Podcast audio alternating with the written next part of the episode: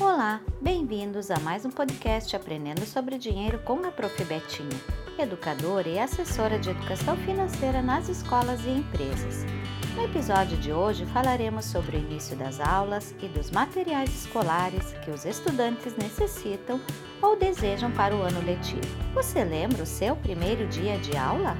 Aquela ansiedade, frio na barriga, numa mistura de alegria e medo que tomaram conta na véspera? Ao mesmo tempo, recorda o orgulho e carinho com que seus pais e responsáveis prepararam os materiais escolares? As listas de materiais escolares são encaminhadas pelas escolas e cada geração teve suas facilidades ou dificuldades e, inclusive, alguns objetos escolares prediletos como a caneta de cinco cores, a borracha perfumada, os cadernos de 10 matérias, a mochila com rodinhas, os estojos descolados, a lapiseira e os lápis de cor metalizados. Porém, talvez nem sempre as condições financeiras possibilitam a aquisição de todos os materiais da lista fornecida atualmente pelas escolas. No início do ano, muitos pais se veem com a mesma dúvida: como economizar no material escolar? Quais são as melhores reflexões antes de sair e comprar os materiais? Pois, afinal de contas, é comum que esse período traga reajustes que encarecem o valor dos produtos e exigem calma para economizar na hora da compra. E para completar, o começo do ano traz outras despesas simultâneas, como a de renovação na matrícula dos filhos. E como sabemos a importância do controle das finanças, reunimos sete dicas que vão te ajudar a poupar dinheiro e deixar o orçamento menos apertado. Confira. Primeira, controle as emoções e o tempo. Ao receber a lista dos materiais escolares, o primeiro passo é conferir cada item e verificar justamente o que não é necessário comprar novo no primeiro momento, pois talvez seja interessante aguardar as emoções dos primeiros dias de aula, onde as novidades são muitas. Segunda, converse sobre os itens da lista. Não é porque o seu filho está começando um novo ano no colégio que ele precisa obrigatoriamente trocar ou abrir mão dos materiais que tem por itens novos.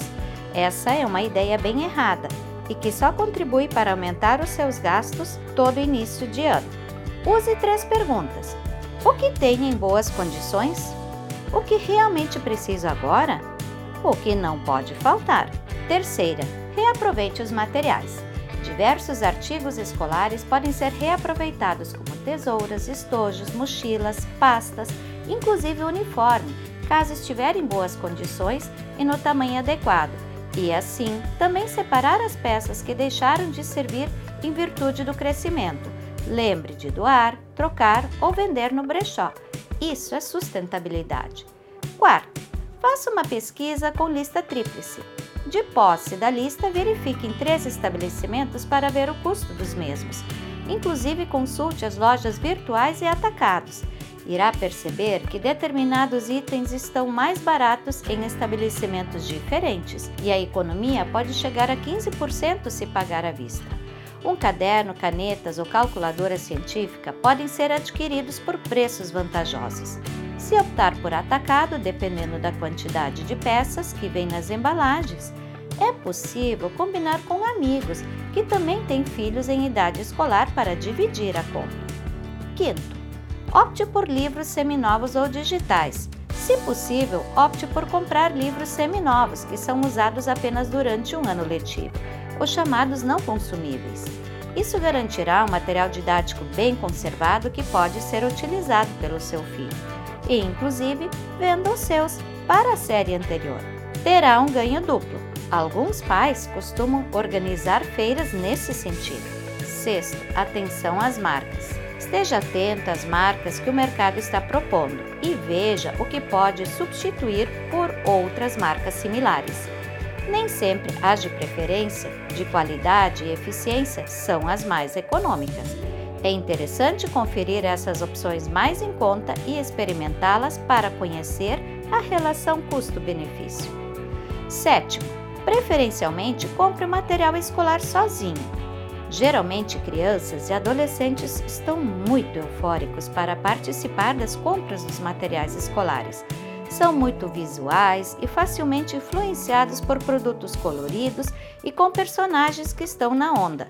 Em alguns casos, até momentos de birra são comuns, e para não desapontar, os adultos acabam comprando. Então, se possível, vá desacompanhado.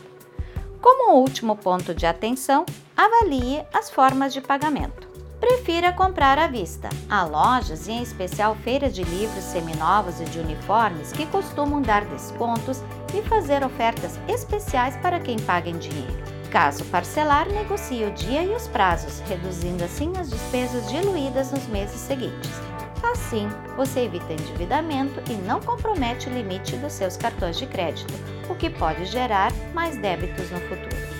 No próximo podcast Aprendendo sobre Dinheiro, falaremos sobre importantes pontos que os pequenos empreendedores devem estar atentos na condução de sua MEI. Até lá!